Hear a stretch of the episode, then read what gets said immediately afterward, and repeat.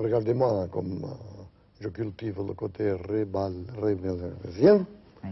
une politique pica palharica cama torta e vacarica, ela tem cis, pols, chix, pix, palharix, cama torta. Pajarica cama torta e vacarica sis polch. Six pix pajarics.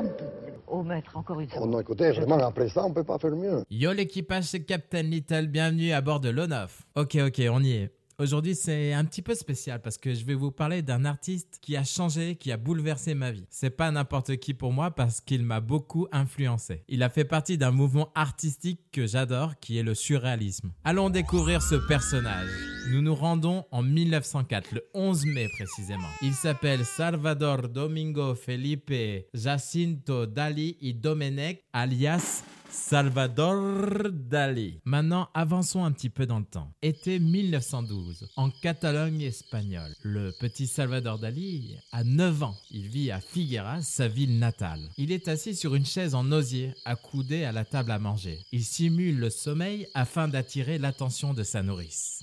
Des miettes de pain sur la table lui rentrent dans la peau des coudes. Alors, j'ai bien dit la peau des coudes et non des couilles. Restez concentrés.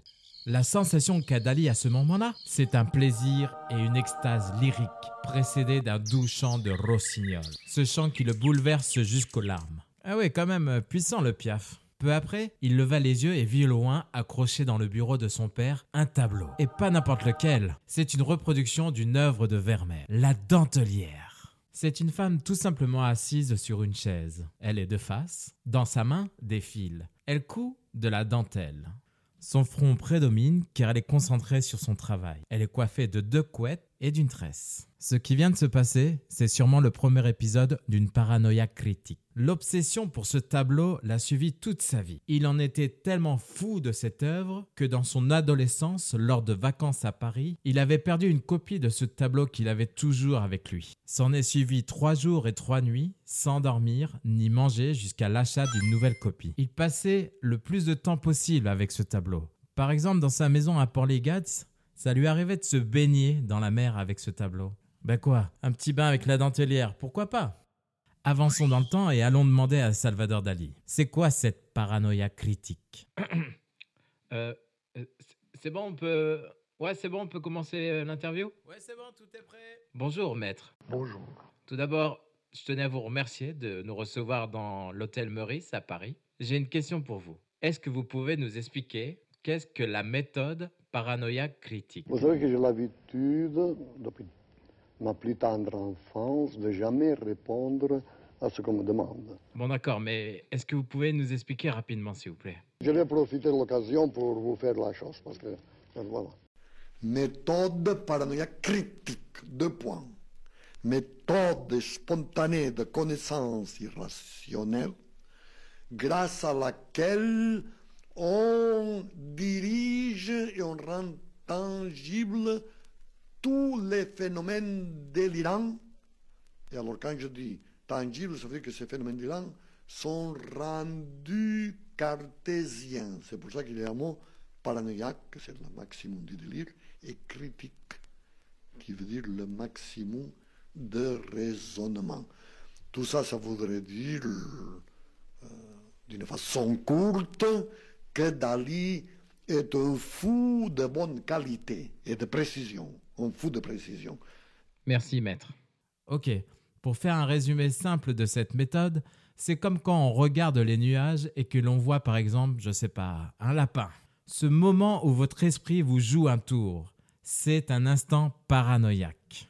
Dali ne voit pas une dentelière. Il voit tout un tas de cornes de rhinocéros qui se réunissent en un point. Ces cornes ont une courbure parfaite, le tracé de Dieu selon lui. Ce sont des courbes logarithmiques. Ces spirales sans fin qui se régénèrent automatiquement d'elles-mêmes. Ces mêmes courbes logarithmiques, selon Dali, se retrouvent aussi dans les tournesols, dans les oursins et les choux-fleurs. Après bon, je vais pas vous cacher que Dali y voyait aussi quelque chose de très érotique, car il comparait la courbe de la corne de rhinocéros à celle d'un pénis en érection. Ce fut le cas en 1954 dans un tableau qui représentait une femme nue, de dos, penchée à la fenêtre, debout, les jambes croisées. En dessous et sur les côtés, des cornes de rhinocéros dessinées. Ce tableau s'appelle Jeune vierge auto-sodomisée par les cornes de sa propre chasteté. Ah oui, quand même. Bref, cette même année 1954, il commence à tourner un film documentaire avec Robert Descharnes, qui est photographe et vidéaste. Son titre L'histoire prodigieuse de la dentelière et du rhinocéros. Bah oui, pardi. En 1955, un an plus tard, il donnera même une conférence à la Sorbonne devant une foule d'étudiants afin de montrer et de prouver ce qu'il voyait dans l'œuvre de Vermeer. Dali arriva dans une Rolls remplie de choux-fleurs et après une démonstration totalement folle de sa théorie, les élèves étaient hallucinés, ébahis devant un tel spectacle. Il avait gagné, il avait réussi, il les avait dalinisés. C'est ainsi que Dali profita de sa visite à Paris pour se recueillir devant son œuvre fétiche au musée du Louvre. Il privatisa l'endroit afin de réaliser une copie version de la dentelière de Vermeer. Installé confortablement devant un petit public, commença par dessiner quatre grandes cornes de rhinocéros et à des endroits bien précis du tableau. Puis, le visage de la dentelière, exactement au même endroit que l'original. Le temps passe, mais n'étant pas satisfait de lui, il décida de s'arrêter dans son exécution.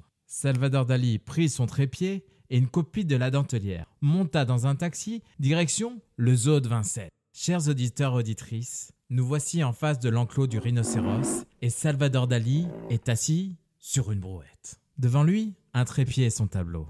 Il regarde d'un air suspicieux à gauche et à droite, et de temps en temps en direction du rhinocéros, pour voir s'il ne transpercera pas de sa corne une réplique de la dentelière de 2 mètres par 3 installée dans l'enclos pour l'occasion. Le maître n'arrive pas à se concentrer. Il lui manque un détail. Mais quoi? Il fait signe à quelqu'un de venir et lui murmure quelque chose à l'oreille. Aussitôt, on lui ramène un crouton de pain qu'il place sur sa tête. Mais bien sûr, tout est lié. Rappelez-vous, les miettes de pain dans les coudes à l'âge de 9 ans. Et maintenant, du pain en guise de corne de rhino. Mais quel génie Dali peut enfin finir la version de la dentelière. Mais que devient notre rhinocéros? Ben lui, il est chill, il est tranquille. Il n'a pas envie de traverser le tableau de 2 mètres par 3. Mais, mais, attendez, mais que fait le maître? Il se lève, il a à présent dans ses mains une corne de narval. Il court en direction du tableau de 2 mètres par 3 et il transperce la dentelière avec cette corne. Quel spectacle Oui, bravo maître Bravo C'est ainsi que se termine ce chapitre sur Dali et la dentelière. Que dire de Salvador Dali? Son œuvre picturale, c'est la partie visible de l'iceberg. Pour moi, cet artiste a été très influent dans l'art à l'époque. Il a apporté l'happening en Europe. Dali, ce n'est pas que la peinture. Il parlait avec des chimistes, des scientifiques, des philosophes. Il avait souvent des théories qui, pour la plupart, étaient vraies. Qu'on l'aime ou qu'on le déteste, c'était un personnage incroyable et incontournable dans l'art. Je pourrais vous parler des heures de Salvador Dali. J'ai tellement de choses à dire que je ne sais même pas comment terminer ce podcast. Donc c'était Captain Little. Merci d'avoir écouté ce podcast. Ciao